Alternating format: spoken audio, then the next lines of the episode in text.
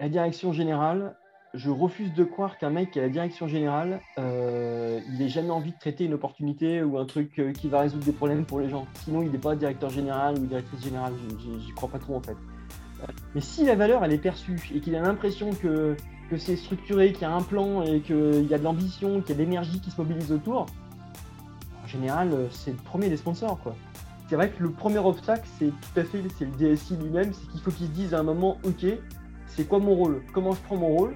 Et plutôt que de gérer du conflit avec le directeur marketing et, euh, euh, du reporting avec le directeur général, je vais plutôt aller essayer de faire exister un projet sympa sur lequel tout le monde s'en fout.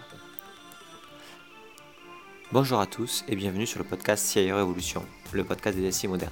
Je m'appelle Bertrand Ruiz, je suis le CEO de AirSAS, une solution web qui permet à la DSI et à la direction générale de partager une vue claire des projets en cours, des décisions à prendre et des priorisations à faire. Pour faire le meilleur produit au monde, nous avons décidé de lancer ce podcast pour interviewer les DSI, moteurs de la transformation de leur entreprise, et tout faire pour comprendre leurs enjeux et leurs méthodologies. Nous y abordons des sujets comme l'organisation projet, les copiles, la relation à la direction générale, l'impact du no-code avec le choix IT et bien d'autres choses encore. Grâce à eux et à leur feedback, aujourd'hui avec AirSAS, vos rapports projets de comité de pilotage sont faits en un clic, plus besoin de passer des heures sur PowerPoint ni à rechercher l'information dans vos emails. Vous avez une vue agrégée de toutes vos données projets, budget, risque, temps passé. Et pour éviter toute ressaisie d'informations, AirSAS se connecte à vos outils Microsoft Teams, Jira, Rike, etc. Sur ce, je vous laisse avec ce nouvel épisode à la découverte de nouvelles façons de faire. Bon, mais bonjour à tous, je suis ravi aujourd'hui de vous, euh, de vous présenter Maxime Dupré. Bonjour Maxime. Bonjour, bonjour Bertrand. Alors Maxime est le, DSI euh, de l'entreprise Chem1 ou, euh, qui, est dans la chimie, on va en parler juste, juste à l'instant. Est-ce que Maxime, tu peux nous, nous résumer un petit peu ce que fait ton entreprise et, et ton parcours dans celle-ci? Alors, Chem1, c'est une entreprise de, de, chimie, de chlorochimie pour être précis, donc la chimie du chlore on a une diversité de produits qu'on fabrique, mais qui sont plutôt des, commodités, hein, donc des, produits euh, qui servent ensuite à être transformés par d'autres industries. Ça peut être, euh, alors le principal produit, c'est la poudre de PVC, hein, qui va être ensuite transformée dans plein d'applications, euh, parce que le PVC est un plastique très largement utilisé. Mais on a aussi d'autres sous-produits. On a la soude, notamment, qui est un produit important pour nous. Et puis après, des produits un petit peu plus marginaux, comme de l'acide chlorhydrique, euh, des, euh, de l'eau de javel, euh, des chlorométhanes, enfin tout un tas de produits qui rentrent ensuite dans la composition de, plein d'autres produits. Ok, donc aujourd'hui, euh, Cam1, c'est un des leaders sur son marché ou le leader. Mhm. Et, et, toi, ça fait un an et cinq mois sur LinkedIn, je vois que tu, que y es. Donc, du coup, j'imagine que tu as pu faire un, peu un diagnostic, etc. C'est quoi les enjeux aujourd'hui de, du DSI de Cam1 eh ben, c'est assez intéressant en fait, parce que c'est vrai que dans mon parcours, en plus, j'ai eu un, une évolution. Je, remonte, euh, c'est un peu comme les saumons qui remontent le courant. Je suis de plus en plus en amont en fait dans la, dans la chaîne de valeur. Et c'est vrai que Kémoine, on est très très en amont parce que euh, ce qu'on fait, c'est euh, bah, il y a une partie de l'activité où on extrait nous-mêmes la matière première de la, de la terre. Hein. on extrait le sel de la terre notamment qui nous sert à être transformé derrière. Donc on, est, on peut difficilement faire plus en amont que ça. Et donc, bah, du coup, pour le DSI, derrière, les enjeux, c'est souvent des, choses un petit peu différentes. Euh, quand on va être euh, du côté euh, B2C ou B2B2C, on va dire assez proche du client final utilisateur, on a souvent des enjeux en fait de delivery, de, réactivité, on a un temps qui est très très court. Alors que quand on est comme nous sur de l'extraction et de la transformation on va dire, de produits première nécessité, on est plutôt sur la vision du temps long, sur des grosses infrastructures, sur des choses où on se projette un petit peu longtemps à l'avance et donc avec une vision euh, ouais, probablement un, peu plus à grande perspective que, que, que dans d'autres situations. Quoi. Ok, et aujourd'hui, euh, c'est combien de salariés, euh, Kemoine Kemoine, c'est 1350 salariés à peu près, et c'est un chiffre d'affaires qui va être un petit peu en dessous du milliard d'euros. Ok. Et toi, tu es euh, DSI sur la partie euh, France, monde? C'est le, groupe, euh, donc ensemble, mais qui est un groupe plutôt, vu du monde, il est régional, hein, parce qu'on est sur une grande zone, on va dire Europe, Europe du Sud. Quoi. D'accord, ok. Et donc, du coup, dans, en tant que. Parce que j'ai vu que tu avais été DSI du, du, du, du, groupe de l'Olympique lyonnais. Et euh, comment on passe de l'Olympique lyonnais à la chimie? C'est parce que en général, les DSI peuvent être monosecteurs. Là, je peux, on peut considérer que tu as eu euh, oui, deux carrières. J'ai changé. Je suis passé aussi par la restauration collective et puis euh, plus récemment, j'étais dans une entreprise où les fournitures de plomberie. Donc effectivement, oui, c'est pas, c'est assez diversifié. en fait, je pense que c'est la richesse justement du poste hein, de DSI. Un DSI, c'est quelqu'un qui est capable, bah, qui a une fonction qui est très transverse, parce que finalement de, de l'IT ou de l'IS, c'est les choses qu'on fait dans différents secteurs. Et nous, ce qui est un peu rigolo, justement, c'est d'être capable, avec notre métier, de servir d'autres métiers qui, eux, sont très différents. C'est ça aussi qui fait la richesse. Et donc, je dirais que pour passer de l'Olympique lyonnais à, à, à il y a euh, bah, d'abord il y a des étapes. Hein. Je ne suis pas passé comme ça de, l'un à l'autre immédiatement, mais euh, il y a surtout euh, l'idée à un moment qu'on se dit Ok, je suis resté pendant 9 ans à l'Olympique lyonnais, j'ai vu énormément de choses, c'est hyper enrichissant mais euh, il y a une vision notamment du temps euh, qui, est, très court. L'horizon est souvent le prochain match, et ça, ça ne permet pas de se projeter. Et un DSI, euh, c'est souvent un poste de quelqu'un qui aime bien se projeter, qui aime bien voir aussi un petit peu long. Ça ne veut pas dire qu'on ne peut pas faire des choses plus courtes, et je pense que c'est aussi ce que je peux peut-être essayer d'amener chez Kemoine, c'est d'avoir justement bah, des grands projets, des projets qui sont à visibilité long terme, mais aussi peut-être des choses avec un peu plus du quick win. Euh, des petites agilités, des petites souplesses qu'on va trouver justement un peu plus, par exemple à l'Olympique lyonnais, avec de la réactivité qu'on construit euh, au fur et à mesure des années, parce qu'il faut, fonctionne comme ça. Et euh, peut-être bah, pouvoir l'amener ça dans, dans l'industrie un peu plus lourde un peu plus processée, avec bah, des idées de petites choses qu'on peut faire pour améliorer le quotidien et qui viennent compléter ces grands projets. Ok. Et donc, du coup, la, la connaissance sectorielle pour passer d'un poste à l'autre, tu dirais qu'elle t'a elle t'a manqué euh, les euh, six premiers mois, euh, vraiment. je sais pas comment, tu te remets à niveau là-dessus. Est-ce que c'est toujours le cas? Est-ce que tu as une typologie du coup d'organisation avec toi autour de l'SI qui change? Comment, comment tu t'y prends? Bah alors, le, process, il est classique. Hein. Moi, quand j'arrive dans un poste, alors maintenant, c'est vrai que j'ai changé en plus ces derniers temps plusieurs fois. Je suis resté assez longtemps à Noël et après, j'ai fait des postes un peu plus courts, plutôt trois ans en général. Euh, donc euh, maintenant, c'est vrai que ça fait le quatrième poste que je prends finalement en, moins de dix ans, donc euh, je commence à avoir un peu processé le truc, effectivement. Le, ça, part d'un diagnostic, en fait, hein, donc c'est-à-dire que j'arrive, je vais rencontrer les équipes et je vais essayer d'aller sur le terrain le plus possible, tout de suite, aller voir les sites, là où, là où se passe le métier, pour comprendre ce qui se passe, les visiter, savoir comment les gens fonctionnent, comment ils parlent, euh, comment ils se projettent, euh, leurs attentes, euh, leurs craintes, leurs problèmes. voilà, vraiment avoir une vision très très large. en général, au début, ça part avec des notes. C'est très très très brouillon dans un premier temps. Et puis ensuite, à un moment, je vois des tendances qui émergent de ces, de ces grands, de ces discussions, de ces échanges que je peux avoir avec les uns et les autres. Et à ce moment-là, on commence à, dégager euh, les contours d'une roadmap. C'est de se dire, OK, je vois qu'il y a des enjeux autour de ci, de ça, et euh, je vais pouvoir assez rapidement bâtir une roadmap qui va avoir 3, 4, 5, 6 piliers en fonction des grandes directions qu'on va, qu'on va vouloir euh, investiguer.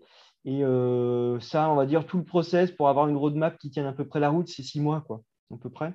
Sachant que c'est un peu plus simple quand effectivement on est en interne. Souvent, quand c'est des boîtes externes qui font ça, elles, connaissent, elles sont passent elles-mêmes d'une boîte à l'autre, c'est un peu plus difficile. Quand on est DSI, qu'on prend le poste, bah, on est dans la boîte, on n'a pas une autre boîte à côté, donc on peut vraiment se projeter. Et, oui, en six mois, euh, on peut avoir commencé à faire un premier diagnostic. Alors, il faut garder un petit peu d'humilité. On peut se dire que le premier diagnostic, souvent, il n'est pas très bon. Enfin, il faut accepter de, l'amender un peu. Et je dirais que euh, si on rajoute encore six mois, on commence à voir à peu près clairement les choses et, euh, euh, et, avoir moins de surprises par la suite. Donc, en dehors vraiment de l'audit SI en soi, parce que celui-là, il peut être des fois un peu plus rapidement, c'est le côté, ça, ça, met au moins six mois pour avoir une, une vraie connaissance métier qui permet déjà de, de bien, bien appréhender les choses. Ouais, c'est ça, et d'autant plus qu'il euh, y a des métiers qui, euh, c'est toujours pareil dans les entreprises, il y a des métiers qui, qui, causent plus fort que les autres en fait. Et donc, premier, dans une première approche en diagnostic, on va avoir des métiers qui causent très fort, qui, passent un petit peu devant les autres. Euh, probablement, ils ont un problème, sinon ils ne seraient pas si forts. Mais euh, potentiellement, ça peut éluder euh, d'autres problèmes ou d'autres opportunités, parce qu'il n'y a pas que des problèmes, mais aussi des opportunités. et c'est surtout celles-ci, les opportunités qu'on rate en fait. On va se concentrer sur les problèmes et on rate l'opportunité. Et pour avoir une bonne roadmap, si on n'est que sur des problèmes, on va avoir un problème à marketer la roadmap en interne, parce qu'en fait, on va parler que de problèmes. Alors que si on a un peu, alors il faut parler des problèmes, parce que si on les aborde pas, on a aussi un problème, mais par contre, si on ne met pas quelques opportunités dedans, eh ben, c'est un peu plus dur. Et souvent, il y a des métiers un peu plus discrets qui ont plein d'opportunités, mais qui se disent, bon, il y a tellement de gros problèmes ailleurs. et bon, je vais un peu, moi, je vais quand même pas trop embêter tout le monde. Et, on les entend moins. Donc cela, c'est pour ça qu'il faut laisser un petit peu de temps, le temps d'avoir justement les bonnes oreilles aux bons endroits pour pouvoir vraiment capter ces, opportunités et, compléter la roadmap avec des trucs un peu plus sexy. Ok, super intéressant. Et euh, vu qu'on parle voilà, de, différences, on va dire, euh, sectorielles, etc., sur, euh, sur ce que tu as appris dans tes précédentes expériences, notamment voilà, le, groupe olympique de Lyonnais qui, qui, est vraiment un secteur complètement différent, c'est quoi les deux, trois, les deux, trois points, anecdotes ou, je ne sais pas, mon apprentissage que tu as eu avec ce groupe qui t'ont permis vraiment d'apporter une valeur complémentaire à, à, ton entreprise actuelle Alors, tu as parlé de, savoir aussi voir les choses un peu moins long terme, mais aussi à court terme, et pour pouvoir aussi mettre du, rythme. Est-ce qu'il y a d'autres choses? Oui, oui, je pense qu'il y, a, aussi une, on va dire, la, proximité au client final. Quand on est à l'OL, elle, a, plein d'impacts, mais des fois des trucs complètement, euh, complètement fous, en fait, finalement. Donc, euh, quand tu, quand tu réfléchis un petit peu, après, derrière, tu prends du recul, mais quand on est dedans, on en prend beaucoup moins. À l'OL, par exemple, euh, quand on avait fait le contrôle, euh, on avait fait le contrôle d'accès euh, au stade de Gerland à l'époque, puisque c'était l'ancien stade, hein, avant, le, avant le, le Groupama Stadium actuel. on avait équipé un contrôle d'accès, puisqu'on était à une époque où on badgeait encore les abonnements des, des, des, fans de foot, des supporters, on les badgeait en fait, enfin on les, on les pointait avec une poinçonneuse type la poinçonneuse, le poinçonneur des lilas, quoi. Hein. Et donc on avait décidé en 2006-2007 là de, de, l'informatiser, d'avoir un vrai contrôle d'accès. Ben, le contrôle d'accès, quand on l'a monté, euh, les diodes qui euh, indiquaient au stadier si l'abonnement était valide ou pas, elles étaient vertes et rouges. Verte pour bon et rouge pour pas bon, hein, pour simplifier. Bah, vert, euh, l'impliqué ça passe pas. Il a fallu remplacer la, diode verte par une diode bleue. donc, on a remplacé sur les 65 points de contrôle autour du stade la diode bleue. Donc, on, a pris le truc qui était standard, on a fait l'électronique et j'ai un mec qui a soudé des LED bleus pour ne pas avoir des LED vertes. Et alors là, il s'est passé un truc, la physique nous a rattrapés, parce qu'en fait, euh, la, fréquence en fait, des LED bleus, elle est plus élevée que les LED vertes, d'accord? Et donc, comme elle est plus élevée et que l'énergie est proportionnelle à la fréquence, bah, ça consommait plus, donc la carte alimentation du truc était plus suffisante. Donc, il a fallu changer ensuite toutes les cartes alim, en fait, d'accès. Bah, ça, c'est des trucs qui n'arrivent que à l'Olympique lyonnais, voilà, par exemple. C'est des choses qui sont liées et, sur lesquelles, moi, j'en rigole maintenant, mais sur le coup, on n'en rigole pas trop. Euh, et, c'est vrai que quand on, va, euh, quand on est sur un, métier euh, un peu plus industriel, qui prévoit à l'avance, qui se projette, on, va avoir des choses qui sont des enjeux qui sont très différents. On est sur des choses plus fondamentales en général, moins proches, on va dire, de la com et du marketing qu'on va vouloir pousser auprès de supporters, qui sont des, clients et des utilisateurs finaux des solutions qu'on construit. C'est le, le fait d'être aussi proche des clients parce qu'un B2C, euh, donne, euh, donne certains réflexes ou euh, une, une, une, vraie volonté de comprendre les enjeux du client final, alors que dans l'industrie, on peut être un peu loin, c'est ça? Un peu plus loin, oui. Et, à l'inverse, on s'interdit des projets aussi hein, dans des contextes comme ça, dans des contextes B2C. des choses qui sont à portée trop longue, c'est pas possible en fait. Parce, parce que l'horizon de temps est trop court, hein, c'est encore une fois lié au temps. Et, et, du coup, des choses qui sont compliquées à mettre en œuvre, qui sont longues, elles sont difficiles à faire exercer, à faire appliquer, à faire démarrer dans une structure, euh, dans une entreprise, hein, parce qu'un club, c'est une entreprise, qui n'est pas habitué à gérer des durées comme ça, en fait. Donc, du coup, il y a aussi des opportunités, des fois, qui sont un peu, qui sont un peu bouchées. Alors que dans des métiers euh, voilà, comme la, chimie, euh, la chimie, c'est un métier très, très différent. C'est un métier de procédé, c'est un métier continu. Donc, ça, tourne en continu, il n'y a jamais d'arrêt. On est sur quelque chose qu'on va vouloir le plus lisse possible, avec le moins dà possible. Et le travail du DSI, il est très différent. Il est d'en faire en sorte qu'il n'y ait pas de problème, que ça soit lisse, fluide, et euh, que quel que soit ce qu'on va venir amener, qu'on soit ceinture et bretelle pour avoir un procédé qui va être euh, bah, le plus fiable possible. La fiabilité un enjeu majeur, fiabilité, sécurité, qui sont des enjeux très, très, très différents de ce qu'on peut voir euh, dans des business un peu plus, ouais, un peu plus court terme. OK. Et sur la capacité, donc du coup, ça s'arrête jamais, c'est plus long terme. culturellement parlant, est-ce que euh, est-ce que c'est en cours d'infusion? Est-ce que, tu vois une dynamique là-dessus sur la capacité de, voilà, de tester des choses euh, rapidement, de ne pas être que dans un temps long, mais aussi d'être plus réactif ou, euh, ou ça un peu de temps? Oui, ouais, parce qu'en fait, il y a des souffrances, mine de rien, avec ces, ces, choses-là. Les gens le comprennent et l'acceptent. Donc souvent, c'est des souffrances qui sont de, de très longue date, de choses qui sont exprimées mais, mais pas traitées parce qu'il n'y a pas eu le temps et parce que euh, si ça avait dû être fait, il aurait fallu faire un gros projet tout de suite, faire un truc un peu avec une grosse artillerie. Et là, des fois, il met des choses. Il faut vraiment être hyper humble. là, on a sur un de nos sites, on a un truc qui s'appelle la roulette des postés. Alors, c'est quoi donc ce truc-là? Les postés, c'est les gens qui travaillent chez nous en, poste, hein, donc en 3-8, etc., donc qui tournent, voire 5-8 chez nous, et, et qui donc, travaillent à l'année pour bah, piloter les installations et intervenir sur les installations. Et ils ont une roulette, c'est quoi? Bah Justement, c'est le planning. C'est comment ils tournent avec des fois des doubles postes, des remplacements, les malades, enfin toute la gestion hyper compliquée de ce truc-là. Et là, en fait, il y a des tas de gens qui ont essayé d'étudier le truc en disant est-ce qu'il y a un logiciel sur le marché qui permettrait. De... Et en fait, il n'y en a pas. En fait, il n'y en a pas. Il y a, pas, ça n'existe pas. Et là, euh, on reprend le projet actuellement. Je ne sais pas si on, si on, y arrivera, mais en tout cas, il y a une grosse attente et des gens qui sont prêts à vraiment bouger là-dessus pour essayer de faire un truc tout con sous Excel, en fait. De dire, OK, ça ne marche pas? Eh ben, accepte de faire une solution low-tech. On va bricoler un petit truc sur Excel parce que c'est hyper fluide, c'est hyper agile. On va essayer de faire en sorte que le temps passé sur le reporting d'activité soit beaucoup plus simple parce qu'on va structurer le Excel avec une vision d'informaticien qui va structurer quand même les trucs avec quelques données un petit peu, peut-être bétonner un petit peu le, classeur.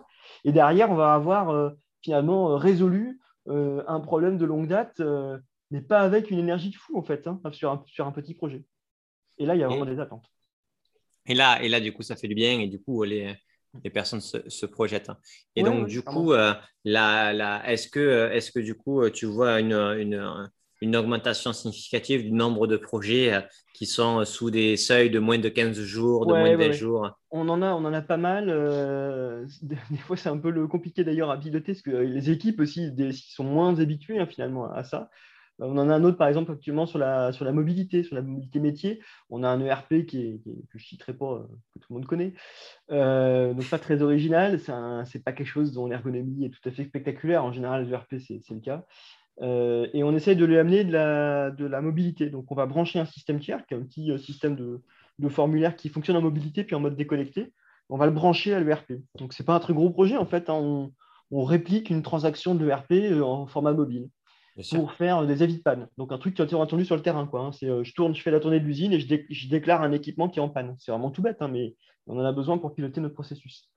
Euh, bah, ça, ça va se rajouter. Et puis à côté de ça, je vais encore avoir un, autre petit projet pour améliorer un processus euh, de prévision, des affectations de quotas de production, enfin plein de petites choses comme ça. Et quand on les cumule toutes, évidemment, l'équipe dit ah, mais comment, quand est-ce que j'ai le temps pour les gros projets? Quand est-ce qu'on fait les gros trucs? Parce que l'importance de ces petits projets, elle est perçue comme inférieure à celui du gros projet. Et ça, c'est un peu le sentiment contre lequel il faut, lutter, c'est de dire, bah oui, ton projet, il est, petit, mais là, tu es vraiment en train de résoudre un, problème qui est épineux, quoi, qui, va vraiment... Euh, et c'est vrai qu'il peut être le tech. Quand on fait du Excel, on ne fait pas de la grande tech, quoi. Mais c'est pas grave, en fait, on est là pour ça. Nous, on est là pour servir. Et si à un moment... Euh, euh, alors quand on fait de la mobilité, c'est un peu plus sympa, mais quand on fait du Excel, bah, ça fait partie du job. Et en fait, on va résoudre le truc et les gens seront contents. Et finalement, le, bénéfice qu'on va retirer, le bonheur qu'on va retirer, c'est qu'on aura rendu les gens en face bah, hyper contents de l'intervention qu'on a faite. On l'a eu fait aussi pour des choses toutes cons. Un petit portail web de gestion de contenu pour euh, gérer les, consignes de prod. avoir un truc avec les procédures, quoi, en fait, hein, puis tous les documents de référence facilement accessibles avec des photos pour que ça soit hyper clair, hyper, carré pour les équipes de production. Ça, c'est pareil, ce n'est pas un très gros projet.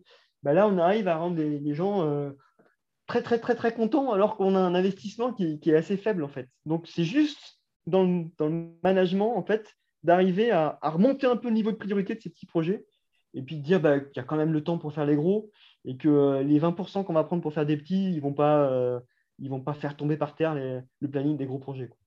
Et euh, du coup, tu, as, tu, tu avais cette problématique-là aussi au groupe lyonnais ou pas? Ouais, ouais, on l'avait aussi. Après, à l'OL, l'entreprise était plus petite. Donc, il y avait une possibilité qui était un peu plus simple, c'était d'aller faire la tournée des popotes, ce que je faisais régulièrement. J'essaie de le faire aussi euh, ici, mais il y a plus d'inertie, c'est plus long, parce que l'entreprise est plus grosse en fait. Et euh, c'est vrai qu'à l'OL, à l'époque où j'y étais, c'était, maintenant c'est devenu plus gros, mais à l'époque c'était 250 salariés. Euh, tu, fais vite la tournée des chefs de service pour avoir à peu près les priorités. tu remets un petit coup d'arbitrage à droite à gauche et puis, et puis les boulons sont serrés, on va dire. Après, il faut le faire souvent parce que du coup, c'est un, business plus dynamique, mais, mais ce n'est pas hyper compliqué à faire. Ici, c'est un peu plus compliqué à faire parce que l'entreprise est plus grosse, tout simplement. Donc, je dirais la profusion, on l'a toujours, mais par contre, euh, dans les entreprises qui sont un peu plus grosses, c'est vrai que bah, l'agilité est forcément un peu plus difficile. Quoi. Ok, du coup, euh, ok, d'accord. Donc, même, même un jeu, mais pas la même organisation. Quoi. D'accord, très clair. Et euh, concernant, du coup, la, typologie des projets, donc on a beaucoup parlé de projets liés à l'amélioration interne, des processus internes, de, voilà, de, des, des collaborateurs. Est-ce que tu travailles aussi sur des, sur des projets à destination du client final avec des nouveaux typologies de services qui, hmm. sont, qui, sont, qui sont en train d'être créés Ouais, ça, ça c'est des trucs que j'aime bien faire. Je l'ai beaucoup fait dans mon, dans mon parcours chez, chez, chez Rest Alliance. J'avais même créé une, une BU euh, qui était rattachée à la DSI avec une, équipe dédiée en fait hein, de la DSI qui était dans cette BU qui créait des outils pour les clients en fait, des outils autour de la restauration et de la nutrition parce que c'était la valeur ajoutée qu'on pouvait avoir. Mhm. Euh, donc c'est vrai que c'est des choses que j'aime bien faire. Chez Kemwan, euh, on a ouais on a un projet là qui est en train d'émerger, qui est un vrai projet stratégique euh, qui est de dire en fait, euh, j'assume mon business, c'est-à-dire je vends de la commodité. Ok, est-ce que ma soude, elle est différente de la soude du copain? Euh, non, quoi. Je suis sûr que non, en fait. C'est le mec, le savonnier à qui je vends de la soude qui va transformer en, détergent ou en, savon, etc. Bah, il prend de la soude où il veut, quoi. Donc finalement, c'est quoi Comment on se démarque, nous, par rapport à un client, finalement? Bah, Ce n'est pas sur le produit. Le prix, c'est des commodités, donc c'est un prix marché. Ça se module un peu, mais ce n'est pas, un gros truc. Donc, qu'est-ce qui me reste, en fait, pour le client? Il me reste du service. Donc, quel service je peux amener avec le produit? Et ça, c'est une grosse tendance chez les industriels, c'est qu'en fait, on va servicer le produit. Je ne vends plus un produit, je vends un service. Pour la soude, je ne vais pas vendre de la soude à mon client, je vais vendre un silo de soude. Un silo qui est plein, qui est toujours plein. Ou en tout cas, qui a toujours suffisamment de produits pour que le client qui va utiliser ce produit-là, il ait ce qu'il faut au moment où il a besoin de consommer. Donc là, le gros projet qui est en train d'émerger, c'est de se dire, on va faire ce qu'on appelle de la VMI, ça veut dire Vendor Managed Inventory. Alors en français, on dit GPA. Alors, ce n'est pas gestation pour autrui, hein. c'est la gestion partagée des approvisionnements. Ce n'est pas du tout la même chose. En fait, on partage la, gestion des appros, c'est-à-dire qu'on fait en sorte qu'on se donne la visibilité entre nous, nos capacités de production, et le client, ses besoins pour pouvoir lui-même produire. Et on fait en sorte d'avoir une solution qui euh, va déclencher automatiquement les réapprovisionnements du client pour qu'il euh, n'ait jamais en fait, besoin de se préoccuper de ces, ces appros-là, de ce qui pour lui est une commodité. En fait, on fait, euh, c'est exactement comme les dash buttons d'Amazon en fait.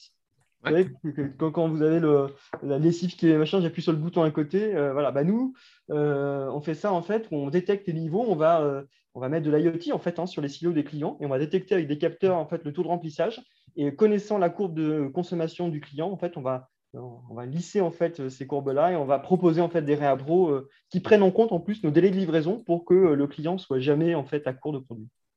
Et ça, du coup, c'est porté. en fait, c'est tes équipes, c'est le marketing, c'est le marketing et toi, c'est le marketing avec un prestat extérieur. Enfin, tu vois, tu passes d'un métier euh, industriel avec une culture industrielle à, euh, une, une, servicisation, c'est toi qui l'as dit. Donc, à la création de services, c'est une culture différente, dans des processus différents. Comment vous gérez euh, la création de, de cette équipe-là et, de lui donner aussi de l'air pour qu'elle fasse par rapport à processus, dire, industriel déjà présent alors, la première chose, c'est qu'on cherche des alliés. C'est-à-dire que si moi, la DSI, j'y vais tout seul, c'est perdu d'avance. C'est impossible, en fait. Donc, il faut des alliés métiers. Ça peut être le commerce, il y a des gens qui sont intéressés par ça. C'est aussi beaucoup, en, l'occurrence chez nous, les, équipes logistiques, en fait, qui sont hyper intéressées par ce produit-là parce que ça leur donne un, rôle, en fait, euh, à elles aussi vachement plus intéressant, en fait, hein, de conseil auprès du client. Euh, euh, voilà. Et donc, en allant chercher des personnes dans les équipes commerciales, des personnes dans les équipes logistiques, puis après, derrière, de l'appui de la direction générale, hein, de remonter tout de suite assez haut sur ces projets-là pour qu'il euh, y ait un appui fort et qu'on sente qu'il euh, y a un élan qui vient du haut. Quoi, hein, que même si ce n'est pas le DG qui va faire le projet, qu'il euh, est au courant du truc, il sait pourquoi on le fait, que si jamais il rencontre un client, il peut lui en parler, qu'on fasse exister la demande en fait. Et à partir de là, derrière, en général, les portes s'ouvrent. Là, j'ai un DG qui est déjà assez largement convaincu, je pense, de la solution. il, y a encore de chiffrage, hein, donc il faudra quand même. Euh, euh, là, c'est un gros projet pour le coup. Hein. C'est pas un truc pour faire en deux minutes euh, de mettre un silo connecté dans un coin. il y a des enjeux. En plus, c'est des produits qui peuvent être dangereux, donc voilà, on ne fait pas tout à fait ce qu'on veut. Mais donc, du coup, oui, là, une fois qu'on a un, un, élan, on va dire, qui est donné, bah, c'est beaucoup plus simple d'aller faire exister le, le projet et euh, d'avoir des équipes qui soient alignées, y compris jusqu'aux équipes commerciales qui vont ensuite derrière pouvoir proposer ce service finalement aux, clients, parce qu'en en fait, c'est devenu une évidence en interne. Voilà. Ok. Et ça, c'est un sujet qui est hyper important. Le deuxième, le deuxième axe, ça c'est l'axe interne. Le deuxième axe, c'est les benchmarks en fait. C'est que font les que font les confrères en fait. Est-ce qu'ils le font eux aussi? Est-ce que dans d'autres domaines connexes, ils l'ont déjà fait? Euh, Est-ce que dans d'autres business que le nôtre, euh, ça fonctionne déjà un peu pareil et c'est pas le même produit, mais ça pourrait être applicable chez nous Et quels ont été les écueils de l'autre côté et comment ils s'y sont pris pour contourner les problèmes, etc. Donc voilà, entre la piste interne et puis un petit peu de benchmark externe, assez rapidement, quand le projet, on, va sentir si le projet a de l'avenir ou pas. Et là, celui-ci, aujourd'hui, je dirais qu'il en, a pas mal. Et, euh, l'origine, c'est la l'entité euh, l'entité qui, a lancé la, réflexion sur ce projet-là, c'est qui? C'est la DSI, c'est la logistique, c'est le mix des deux? C'est un mix de plein de choses. Les gens, ils voient, en fait, tout le monde rencontre des gens. Hein. On a tous des rencontres professionnelles, donc euh, au-delà de son, de son cercle strictement utilitaire. On va sur les salons, on, allait sur des salons avant le Covid, maintenant ils sont, ils sont distanciels. Mais voilà, euh, et puis euh, on discute avec les confrères, avec les gens à l'extérieur. Donc euh, les gens ont rencontré, voilà, moi quand je suis arrivé, ils avaient déjà rencontré certains partenaires pour, qui pouvaient peut-être amener ce genre de. Et puis finalement, c'est trop compliqué, ou c'est pas le bon moment, ou il y a autre chose qui est passé devant, ou voilà. Et à un moment, en fait, c'est le plus difficile, c'est, je dirais pas, si, est-ce qu'il y a quelqu'un qui a fait, qui a allumé la mèche plus qu'un autre, je suis pas sûr. C'est juste un moment d'arriver à avoir dans la même pièce euh, euh, quelqu'un qui représente un peu le business, quelqu'un qui représente la partie logistique, quelqu'un qui représente euh, la DSI, et puis on se dit, c'est quand même un truc qu'il faut qu'on s'en occupe, c'est vachement important. En fait, ça, c'est ce qui va nous différencier. Et à partir du moment où on s'est dit ça, il y a un projet qui commence à émerger et, et, et, ça, et ça devient intéressant. OK. Et Ok, non, super intéressant. Et donc, du coup, euh, du coup, c'est en fait aujourd'hui, c'est une équipe projet pluridisciplinaire qui s'est montée pour, euh, pour itérer sur cet enjeu-là. Clairement, euh, c'est ça. Puis avec chacun qui est vraiment sur ses, sur ses métiers, donc c'est ça qui est intéressant. Euh, typiquement, euh, euh, le commercial, il va aller regarder dans les contrats, dans les renouvellements de contrats pour l'an prochain pour ses clients, pour commencer à proposer en fait des clauses optionnelles, des annexes en fait qui vont cadrer par exemple ce truc-là. Donc lui, il va être là-dessus. Et puis travailler le client pour quel serait le meilleur moment pour lui, pour travailler, est-ce que ça l'intéresse, par quoi on commencerait, jusqu'où on irait, etc. Donc il, va faire un peu de travail de, mise en jachère en fait de sa terre qui sera ensuite facilement cultivable en fait hein, pour son client. côté logistique, on va euh, commencer à regarder en fait euh, le processus, comment il pourrait se passer, ce que ça changerait par rapport au processus actuel, etc. Côté DSI, on va aller chercher les outils, on va aller commencer à les voir, euh, voir savoir comment on va pouvoir techniquement amener les capteurs, est-ce qu'il y a des prestataires qui font tout, est-ce qu'il faut composer notre propre solution, etc. Et puis après, des points effectivement complets d'équipe projet qui permettent de synchroniser toutes ces avancées-là. Et sachant qu'en plus, comme c'est un projet où on ne se donne pas une deadline euh, fixe. Quoi. On regarde, on voit l'évolution des choses, on voit euh, euh, si ça prend. Et ça, c'est vachement intéressant. C'est-à-dire que plutôt que d'avoir des projets pilotés par les deadlines, on en a tellement déjà, celui-ci, on essaie de le faire plutôt en disant, OK, il y a une opportunité, c'est un projet clairement d'opportunité. Eh ben, on va plutôt essayer de faire en sorte que ce soit le bon moment pour que cette opportunité, on la pousse, mais vraiment au moment où toutes les planètes sont alignées. Donc on prépare tout ça, on se donne un rythme qui est tranquille pour bien faire infuser le truc. Et là, on voit qu'il y a des signaux qui commencent à s'aligner. OK, c'est un truc qui va, qui va pousser à l'automne, on sent. Et c'est super parce que du coup, derrière, il n'y a pas cette deadline ou cette pression, mais les trucs vont s'enchaîner naturellement pour arriver jusqu'à un résultat. OK. Donc, du coup, euh, tu fais. Ça, ça émerge parce qu'en fait, vous voyez le, marché qui commence à, qui commence à aussi se, se bouger, à avoir des opportunités. Euh, en interne, ça infuse. À un moment donné, plusieurs personnes de plusieurs services, de plusieurs départements euh, commencent à avoir des réflexions qui, mûrissent là-dessus. Et donc, du coup, un projet se monte euh, petit à petit là-dessus. Est-ce que les personnes en dehors de la DSI arrivent à se libérer du temps pour créer ce projet-là alors qu'il n'a pas été encore validé? Comment ça se fait au niveau de, de, vraiment de la, du temps passé? Alors, l'astuce, l'astuce c'est qu'on embarque dans le projet le fait qu'on règle des contraintes n'est pas un projet que d'opportunités. En fait, c'est un projet qui doit aussi régler les contraintes. Donc, en fait, ce qu'on arrive, euh, l'astuce, c'est vraiment de dire, OK, j'ai telle opportunité, je sens qu'il y a une opportunité qui marche, donc ça, c'est plutôt business. L'équipe logistique, elle s'en fout un peu. En fait, elle s'en fout pas, mais c'est pas son premier moteur d'aller régler, euh, d'aller proposer une nouvelle offre au client, on va dire. Ça, c'est plutôt le, problème de l'équipe commerciale. Par contre, si je lui dis que dans ce package-là, on va euh, fiabiliser en fait sa connaissance des stocks déportés dans les dépôts qui, elle, la pénalise au quotidien dans son fonctionnement, en fait, on va lui régler un problème dans le même coup. Donc, on associe en fait des opportunités et le fait de régler des problèmes dans le même projet. Et là, du coup, en fait, bah, le temps, il se crée, en fait, parce que ça l'intéresse vachement de passer du temps sur un projet qui va lui amener ce, bénéfice-là. Donc, pour créer un service euh, pour un client externe, il faut, pour arriver dans tous les cas à ce que ça puisse bien se lancer, etc., il faut d'abord répondre à une problématique interne pour que ça crante avant de dire, bah, regarde, le produit qu'on a créé pour nous, en fait, on va le, on va le créer pour les autres. Je vais donner, complètement, c'est exactement ça. Je vais donner un autre exemple, c'est celui où quand j'étais chez Restalliance, on avait lancé un produit euh, de nutrition qui permettait, parce qu'on travaillait euh, notamment en, maison de retraite et en, en, établissement de santé de manière générale. Et donc, dans ces établissements-là, quand tu sers la nourriture, eh bien, euh, elle est, le même menu, en fait, il est adapté parce qu'il y a des gens qui ont des régimes, ils peuvent être par exemple diabétiques, ils peuvent être sans sel. des fois, il y a des textures aussi, ça peut être haché, mixé, mouliné. il y a des allergies, et ça fait une offre alimentaire. Ce même menu, en fait, tu déclines ton menu 10, 15 fois différentes en fonction des combinaisons qui existent dans ton établissement. Et ça, derrière, ça veut dire que en cuisine, quand tu es en restauration collective, en cuisine, c'est une cuisine sur place en général, mais tu produis en masse. Le problème, c'est que quand tu distribues, c'est individualisé en fait, parce qu'il faut que chacun il ait son bon régime, son bon, euh, euh, son, bon plateau finalement euh, de ce qu'il a à manger. Et ça, derrière, c'est une grosse souffrance, c'est-à-dire comment j'arrive à massifier pour la prise de commande en fait quelque part, et après à réindividualiser ce qui a été produit en masse dans la cuisine pour refaire les assiettes individuelles. Et ben là, on a amené, sur cette contrainte-là, on a amené un outil qui n'existait pas sur le marché, qui s'appelle Iris, qui existe toujours, qui marche super bien. Et, euh, lui, euh, Iris, il va proposer en fait une solution qui règle ce problème-là, et tout en créant pour les équipes commerciales de Rest Alliance une source de revenus, puisque c'est un outil qui est vendu, hein, qui a un coût, qui n'est pas un outil gratuit, puisqu'il a coûté du argent à développer, puis il est entretenu. Et donc, du coup, eh bien, euh, la BU, en fait, elle va vendre une solution qui ramène de l'argent à l'entreprise tout en réglant des problèmes aux équipes opérationnelles. Même logique. OK. Donc, toi, tu, euh, si, avais, si, voilà, si tu devais résumer, c'est ça c'est que pour, créer des, pour passer d'une entreprise qui, est, qui crée du produit qui est industriel à une entreprise qui va créer du service, il faut d'abord créer des services pour ses propres besoins internes pour que les personnes créent, créent ça, créent le, créent, mettent le temps pour ça. Et donc du coup après de le marketer, d'arriver à le, si, les gens qui ont ce problème-là sont comme nous, alors il y a d'autres gens qui l'ont et on va maintenant aller euh, le pousser là-dessus.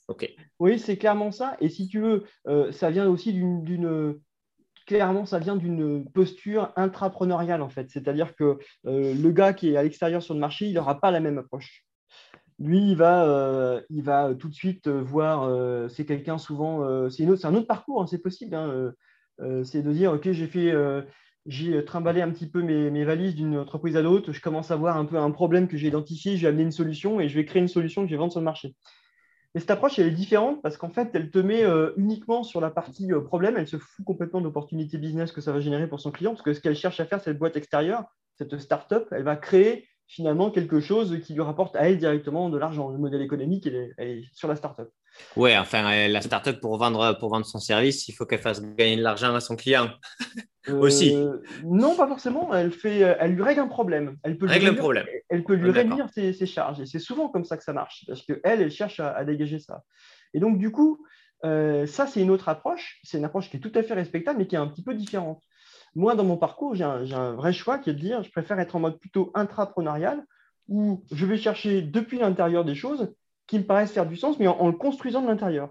Donc c'est pour ça que je te le dis, je le présente aujourd'hui comme ça, c'est-à-dire avec ce côté à la fois, j'ai cherché l'opportunité business pour la boîte, mais en même temps régler des problèmes, parce que moi j'ai cette perspective, cette vision-là à l'intérieur de l'entreprise. Et probablement quelqu'un qui est à l'extérieur euh, développerait peut-être des produits ou des offres similaires, mais de façon complètement différente, euh, parce que le point de vue n'est pas le même.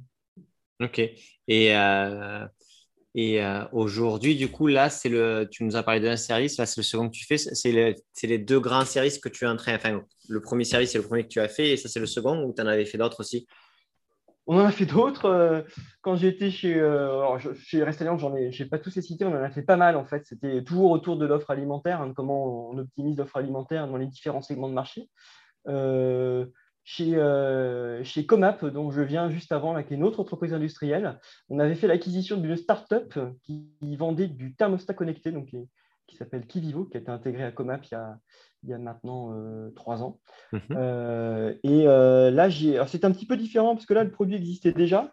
le challenge était un petit peu différent. C'était, on reprenait une start-up, il fallait garder en fait l'esprit et la le dynamisme en fait, de ces, startups et de ce qu'elle avait développé, tout en réussissant à intégrer en fait, son produit dans les gammes et les offres de services en fait, de l'entreprise qui, était, nous, qui était l'acquéreur. Donc ça, c'était un autre challenge. C'est un petit peu différent, c'est pareil sur un mode entrepreneurial. L'idée, c'est de dire, OK, je t'enlève dans ta startup tout ce qui te pose problème, tout ce qui sont les process administratifs, etc. Je te l'enlève parce qu'en fait, ce n'est pas du tout ça qui t'intéresse. Puis en général, ça les fait suer plus qu'autre chose, en fait, hein, de gérer des notes de frais, des congés, des comptes, enfin des trucs qui sont pénibles comme ça. Et donc, tu l'intègres à l'entreprise. Et après, il y a un autre travail qui va de comprendre en fait les clients de, cette startup finalement et euh, d'établir des convergences en fait avec euh, qui sont possibles et quels sont dans les segments de marché de cette startup ceux qui correspondent le mieux finalement à celle de l'entreprise acquérante. Par exemple, on avait euh, identifié pour ce thermostat connecté que le segment de marché qui correspondait le mieux, c'était les bailleurs sociaux. Pourquoi? Parce que les bailleurs sociaux, ils sont sur des gros programmes de renouvellement de l'habitat. Et donc, c'est à ces moments-là qu'ils se posent des questions d'économie d'énergie qui peuvent nécessiter de mettre un thermostat connecté. Et nous, il se trouve que c'est des gens qu'on s'est adressés, côté Comap, à ce moment-là, on s'est dit, ah ouais, c'est des gens qu'on connaît déjà, on en a déjà un peu le contact avec eux, et on peut les adresser au travers d'une association avec un installateur un peu, euh, enfin, qui sait faire du volume, pour faire en sorte que nous, producteurs, euh, fabricants de l'objet connecté, et d'autre côté, l'installateur, qu'on arrive à, produire à deux une offre de service qui va être en mode un peu industriel. Et donc, c'est là on arrive à faire le scale-up en fait, de la startup et de lui arriver à, à faire monter en volume pour pouvoir commencer à avoir euh, des contrats qui, sont plutôt de l'ordre de l'entreprise industrielle que, que, ceux de la startup naissante. OK. Et est-ce que tu penses que, euh, ça, c'est euh, un, triptyque DSI, market, DG ou, ou aujourd'hui, c'était plutôt market, DSI en, fait, en gros, c'est quoi l'engagement l'engagement que tu as vu des équipes direction générale pour que ça fonctionne quoi Là, là c'était vraiment un, c'était un engagement très fort puisque le, DG avait lui-même participé, on va à l'acquisition de très près. Enfin, c'est quelque chose qui, suivait, qui pour lui était stratégique. Donc, il y avait un engagement très très fort du DG sur le dossier. Par contre, il y avait aussi un engagement très très fort du marketing. Et là, euh, je pense a, ça retombe sur un autre sujet pour le DSI, c'est que euh, je pense que la guéguerre qu'on voit souvent euh, DSI marketing, il, faut trouver une façon de l'éviter parce qu'elle n'est pas du tout productive. et je, je, je ne la comprends pas en plus, parce qu'en fait, souvent, l'intérêt du DSI et du marketing, ils sont communs, c'est de faire des projets sympas, en fait. Et euh, s'ils bossent tous les deux, il y a toutes les chances, ils ont des compétences qui sont complètement euh, complémentaires. Et euh, je pense que le mieux, c'est d'arriver à faire un pas vers l'autre pour faire, pour faire exister des projets en commun. Quoi. Et chez, chez Comap, ça s'est hyper bien passé avec Laurent, qui était le directeur marketing à l'époque. Et ce projet-là, il, a été fait, il a été fait complètement en partenariat avec euh, le marketing et même d'ailleurs aussi les équipes RD hein, de Comap. Donc, euh, euh, je pense qu'il faut vraiment arriver à se rapprocher de ces équipes-là. je parle vraiment du marketing parce qu'on sait qu'il y a ce côté un peu ouais, des guerres, hein, encore une fois, mais ce n'est pas, pas une fatalité. Je pense vraiment qu'il y a quelque chose à dégager de, ces échanges-là avec le marketing. Et en général, si on fait un pas vers l'autre, il y a moyen de s'entendre. Euh, le marketing, ils ont compris hein, que euh, la data était vraiment l'or de demain pour eux, ils le savent. Et donc, ils savent que euh, les projets, ils ne pourront pas les faire tout seuls. Ils ont compris aussi que quand ils bossent tout seuls avec une boîte extérieure, ça leur coûte vachement cher et qu'en plus, ils peuvent rater des trucs. Et que si par contre, ils trouvent un technicien en interne qui est beaucoup plus réactif et qui va coûter beaucoup moins cher parce qu'il a des coûts internes, eh ben, ils peuvent faire des choses sympas. Et donc, du coup, je pense qu'on est à un moment, on peut arriver à un âge de maturité où euh, chacun, euh, le DSI va causer un peu plus marketing, euh, la marketing va causer un peu plus technique, et normalement, ça va bien cranter et faire quelque chose qui, bah, prend quoi, la sauce. et est-ce que ça, c'est parce que, tu vois, là, tu parlais de, de techniciens ou d'équipe en fait, de la DSI. Pourquoi, pourquoi tu ne mets pas deux devs à toi dans l'équipe marketing à temps plein? Ça peut exister. Ça peut exister. À l'OL, c'est ce qui avait fini par se faire. C'était un peu après mon départ, mais qui avait suivi de près. Euh, à un moment, euh, quand, euh, quand l'équipe marketing a, des besoins qui deviennent hyper récurrents, etc., ça, peut tout à fait, ça peut tout à fait se faire. Et à ce moment-là, les projets sont en immersion, ils sont même sur le même plateau, ils, sont, ils, partagent, complètement l'espace et, du coup le temps qui passe ensemble. Donc, il n'y a aucun problème à ça. Après, la question, c'est toujours une question de moyens. C'est-à-dire, il faut quand même arriver à avoir un, un business plan qui prévoit les compétences souvent, souvent, souvent, ce qu'on arrive à avoir dans, dans l'entrepreneuriat, c'est qu'on a des équipes euh, qui sont quand même pas dédiées complètement à ça d'un point de vue technique. Donc, il faut jongler entre d'autres projets. Parce que c'est ce qui fait que le BP, il tient. quoi. C'est que j'ai pas des charges de fou, en fait, avec des mecs dédiés sur des plateaux. Bien sûr. Donc, euh, c'est les, les, limites, en fait, du mode entrepreneurial. Après, c'est aussi intéressant parce que, euh, parce que ce mode-là, il permet quand même euh, des fois de booster aussi les équipes. Et à ce moment-là, en fait, au début, je commence tout doucement, puis progressivement, je commence à, montrer que j'ai des résultats et que j'obtiens des trucs. Et là, en fait, le poste arrive et là, je peux faire de l'immersion, etc. Ok. Et tu parlais aussi le fait que le marketing, il préfère passer par les sociétés externes que, que, par l'interne. Est-ce que tu penses que c'est que ça ou est-ce que enfin, la, source de l'attention ou est-ce que c'est on l'a créé, hein, le côté DSI. Enfin, pendant longtemps, on a eu des projets avec une vision euh, euh, lente et, lourde. Je caricature un poil parce qu'on a toujours essayé de faire le mieux qu'on pouvait, mais, mais c'est vrai que euh, quand on a des projets dont, qui ne sont pas réactifs, et à l'OL, ça, ça, pouvait être le cas, souvent, on avait des projets où il fallait du temps en fait, pour construire les choses, avec finalement assez peu de moyens. Et qu'en face, le besoin, il est de l'ordre de 15 jours, donc avec un rythme qui est hyper rapide. Euh, il y a un moment où euh, le marketing va chercher des solutions ailleurs parce qu'il voit qu'on n'est pas assez réactif. C'est juste évident, en fait. Donc, euh, bah, c'est là où il faut savoir faire, ça rejoint le début de la discussion, de ce qu'on disait, où il faut savoir, je pense qu'il ne faut pas renoncer aux projets d'infrastructure structurelle, en fait, les projets qui, définissent le gros truc, ces grands projets, mais il ne faut pas avoir que ça. quoi. Et donc, du coup, si on montre au marketing qu'on peut avoir aussi quelques quick wins, on est plus rapide, plus agile, eh ben, il va avoir tendance lui-même à mettre un peu d'eau dans son vin et dire, OK, je peux aller vite sur tel et tel sujet. Et du coup, il faut que je donne un peu plus de temps à la DSI sur tel autre parce que j'ai compris qu'il y avait besoin que ce soit un, peu plus structuré comme approche. Et là, c'est du gagnant-gagnant.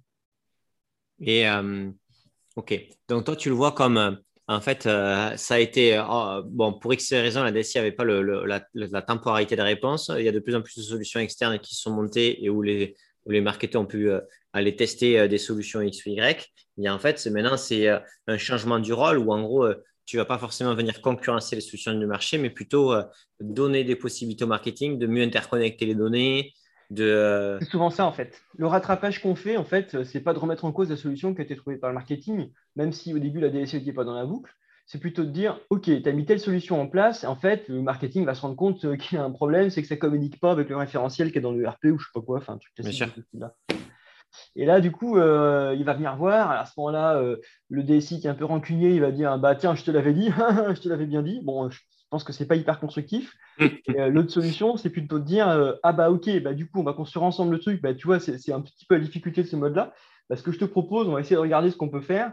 Cette interface-là, il faut la monter bien. Attention, tu as vu, il y a une règle de gestion qui sait qu'à priorité sur tel ou tel truc, etc. Donc, on va lui montrer de la complexité.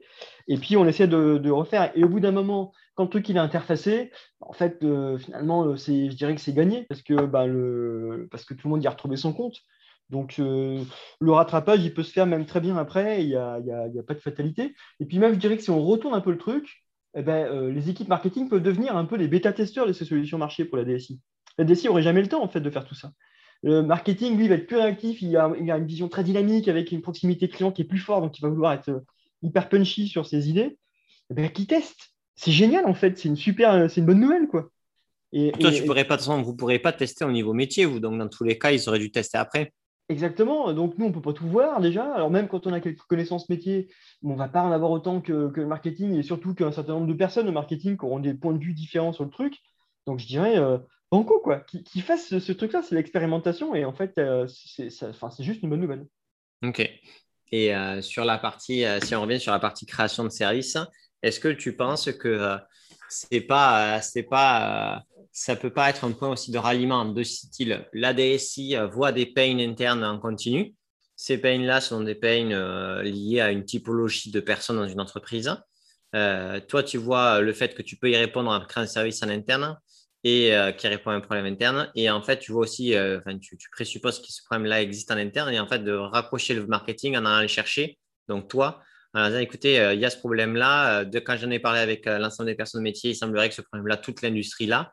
Est-ce qu'il n'y aurait pas moyen de créer un, pro, un process, un, service ensemble là-dessus? Moi, je le travaille sur le produit interne et, si, et tu as d'arriver à, avoir ce, lien-là qui fait que ça vient, ça vient, de la DSI à la base parce que les métiers ont ce problème-là. Ouais, ça, c'est un truc hyper important ce que tu dis là. Et je, suis, je partage, mais à 2000%.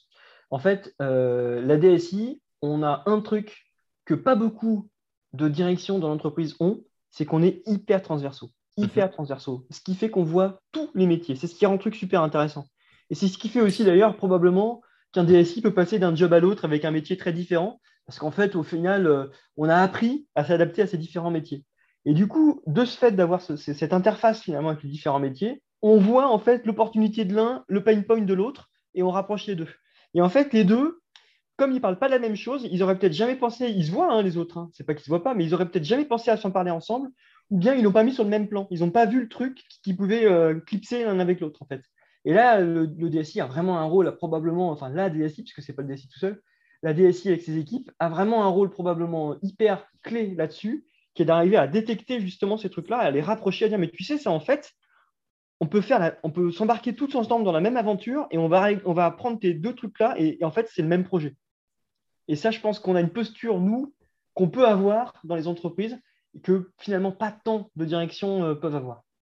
Et, euh, et ça, c'est, ça, c'est, ça peut être un élément euh, comment dire, clé dans, dans, la, dans, la, dans l'évolution de, du positionnement de la DSI par rapport au, business de l'entreprise. C'est moi, parce qu'on le voit par exemple dans, dans pas mal de boîtes tech où des side projects de boîtes tech sont devenus des vrais gros produits un Gmail, etc. et donc, du coup, ça vient de besoins tech, euh, enfin, pas de besoins tech, de besoins métiers, mais que les tech voient, font un peu pour répondre. Et à un moment donné, ils ont une ouverture d'esprit de le rallier au marketing, aux gens qui ont une mise en marché. Et en fait, on dit, attends, c'est super intéressant, on pourrait en créer un produit, allons-y. Et euh, si cette position de DSI qui devient la DSI, l'équipe DSI, devient vraiment euh, partenaire des métiers pour leur apporter de la valeur en termes de service, et qu'en plus de ça, il la DSI arrive à rattacher le marketing sur les initiatives les plus, euh, qui semblent les plus prometteuses pour en créer des services. Alors, on est vraiment sur euh, la DSI qui aussi transforme l'entreprise en elle-même, puisqu'elle lui permet euh, de changer son modèle économique en partant en fait d'une posture différente, que ce soit par rapport au métier ou par rapport au market. Complètement, enfin, c'est exactement ça. Et, et, en plus, ça rend accessoirement le boulot de la DSI vachement plus intéressant. C'est-à-dire que euh, euh, euh, si je reprends le côté purement égoïste des gens côté DSI, c'est qu'au lieu d'être en train de traiter des problèmes ou des grands projets qui finissent pas toute la journée, ils vont être en train de traiter soit des grands projets, parce que ça va être des grands projets souvent hein, mais des grands projets qui sont partagés par toute l'entreprise sur lesquels il n'y a pas besoin de bouger les gens, parce que les gens, ils bougent tout seuls, tout le monde a la même priorité en fait. Donc c'est génial et peut-être un peu moins de problèmes du quotidien, ou en tout cas ces problèmes, ils seront euh, un peu plus relativisé du fait qu'il y a ce super projet que tout le monde partage à côté. Donc, à, titre strictement personnel, j'incite le maximum de personnes euh, à se poser ce type de questions dans les entreprises parce que c'est, quand même euh, vachement plus intéressant. Et puis, ça, donne une, audience dans l'entreprise aussi qui, est, difficile à atteindre autrement. Quoi, hein. Ok, très clair. Bon, super. Bah écoute, je pense qu'on a, fait un, a fait un bon tour. Merci pour tout, Maxime. C'était super intéressant. Est-ce que tu as quelque chose dont on n'a pas parlé, dont tu aimerais, euh, dont tu aimerais euh, parler un petit peu? Écoute, euh, non, on a fait un, tour sur, sur, plein de choses. Après, il y a des sujets, il y en a, sans fin sur, plein de choses, mais non, non, peut-être juste un tout petit mot sur la DIRA où, je suis. je participe. La DIRA, c'est un, c'est un réseau de gens qui font le numérique en région Auvergne-Rhône-Alpes. Ouais. Et euh, qui est euh, un réseau qui me nourrit vachement dans la réflexion. C'est-à-dire que aujourd'hui, euh, moi, je suis tout à fait convaincu que si je, si je m'éclate dans le job que je fais en tant que DSI, c'est parce que je suis alimenté par ce type de réseau. Mhm. parce que tu peux te rapprocher de tes pairs, alors que souvent entre DSI, bah, si tu fais pas ça, tu, ne les vois pas en fait tes copains. Hein, Bien sûr. voilà. Euh, parce que euh, tu rencontres des nouveaux partenaires potentiellement, potentiellement qui vont t'aider à faire des solutions, euh, parce, que, parce que tu sors de ton entreprise et que tu vois d'autres contextes, tout simplement, parce que tu peux faire des visites à des endroits, tu vois des choses différentes. Et, et ce type de réseau, eh ben, je pense que ça a vachement de valeur et que dans toutes les régions, souvent, il y en a. Alors, ils sont plus ou moins dynamiques. Nous, c'est vrai qu'en en Auvergne-Rhône-Alpes, on a la chance d'avoir une Adira qui est hyper dynamique, mais on trouve souvent quand même ces réseaux-là et je pense que ça, c'est un truc J'encourage tout le monde à, rentrer dans ce type de réseau, ça crée énormément de valeur. Ok, et du coup, pour, euh, pour information, euh, il y a combien de personnes dedans? Vous, euh, vous, vous voyez sous quelle fréquence C'est quoi le sujet de prédilection? Oui, Ouais, on a, on a plein, de, plein de formats différents. On a à peu près 500 entreprises en, en région Auvergne-Rhône-Alpes, donc c'est un très gros réseau. Ça, c'est les entreprises, des contacts euh, actifs chaque année. Euh, c'est quoi? C'est 1300, 1400 euh, contacts différents qui vont, qui vont interagir à un moment ou à un autre. De façon, alors, il y en a qui sont très réguliers, d'autres, c'est un peu, un peu moins. On a des clubs différents qui sont thématiques. On a un club de DSI, on a un club de RSSI, puis on a aussi un club sur l'IoT, on a un club sur l'urbanisme DSI, on a un club sur, etc., sur les achats IT, sur, sur le juridique, sur plein de trucs. Et puis, on a aussi des événements qui permettent euh, de rassembler des gens de différents horizons, euh, pas forcément sur euh, un thème de fond, mais plutôt sur un, truc un peu ponctuel. À un moment, on va aller à fond sur ce thème-là et puis étudier avec, différents, avec des regards complémentaires ce thème. Donc, avec tout ça, bah, ouais, les clubs, souvent, c'est des visitions, on se voit mensuellement. Et puis les événements, bah, ça dépend un petit peu, c'est selon le calendrier, il peut y en avoir 10, 15 par an à peu près. Donc euh, ça fait des rencontres, euh, si on veut tout faire, euh, c'est sûr que ça fait très fréquent. Mais ce qui est bien, c'est que comme c'est très thématisé, eh ben, chacun prend un petit peu ce qu'il veut prendre, ce qu'il veut amener finalement dans cet assaut. Ok, très clair. super Maxime, c'était super concret. Merci pour tout. Top. Bon, mais j'espère que vous avez kiffé ce podcast. comme toujours, n'hésitez pas à le partager sur LinkedIn, à le partager à, vos collègues, chefs de projet IT, DSI. Ça nous aide toujours à, trouver de nouveaux et de des DSI toujours plus intéressants. Et euh, écoutez, ciao